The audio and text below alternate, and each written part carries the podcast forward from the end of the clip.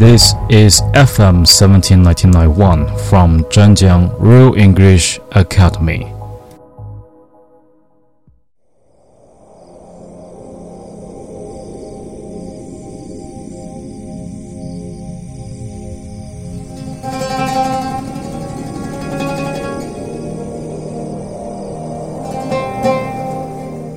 Hello everyone, this is Guy. Today I'm going to present a story named Heaven and Hell. A man died and was on his way to another world, either the heaven or the hell. He saw an extremely magnificent palace halfway, and the owner of the palace asked him to stay and live in the palace. The man said, I have been working agilisely during my life, and now I just want to eat and sleep without any work. The owner of the palace said, If so, there is nowhere else better than here for you.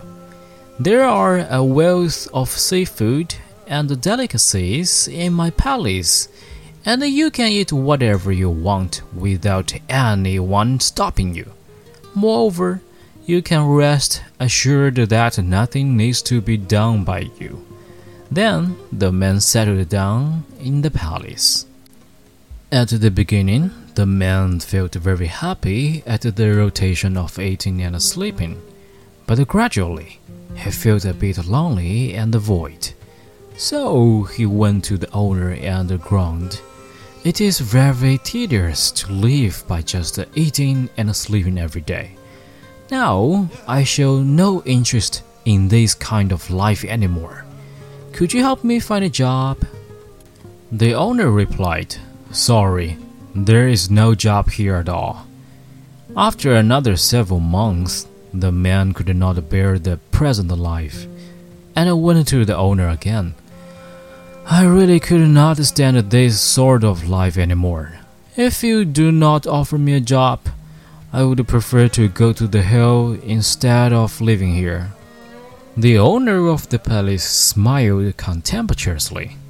Do you think it is heaven here? It is actually the hell.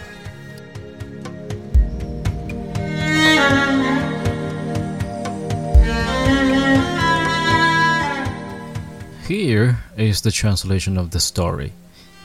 有一个人死后呢，在去阎罗殿的路上，遇见了一座金碧辉煌的宫殿。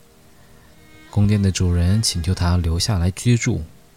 这个死去的人说呢：“我在人世间辛辛苦苦的忙碌了一辈子，现在只想吃，只想睡，我特别讨厌工作。”宫殿的主人回答说：“如果是这样的话。”那么世界上再也没有比这里更适合居住的了。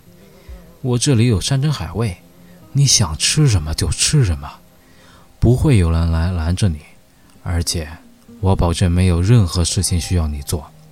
于是这个人就住了下来。开始的一段日子，这个人吃了睡，睡了吃，感觉非常快乐。渐渐的，他觉得有点寂寞、空虚。于是去见了宫殿主人，抱怨说：“这种每天吃吃睡睡的日子过久了也没意思，我对这种生活已经提不起一点兴趣了。您能否为我找份工作呢？”宫殿的主人回答说：“对不起，我们这里从来就不曾有过工作。”又过了几个月，这个人实在忍不住了，又去见宫殿的主人：“这种日子我实在受不了了。”如果你不给我工作，我宁愿下地狱，也不要再住在这里了。宫殿的主人轻蔑地笑了：“哈哈，你认为这里是天堂吗？这里本来就是地狱啊。” That's all for the story. Thank you for listening. This is Guy again, and see you next time. Bye bye.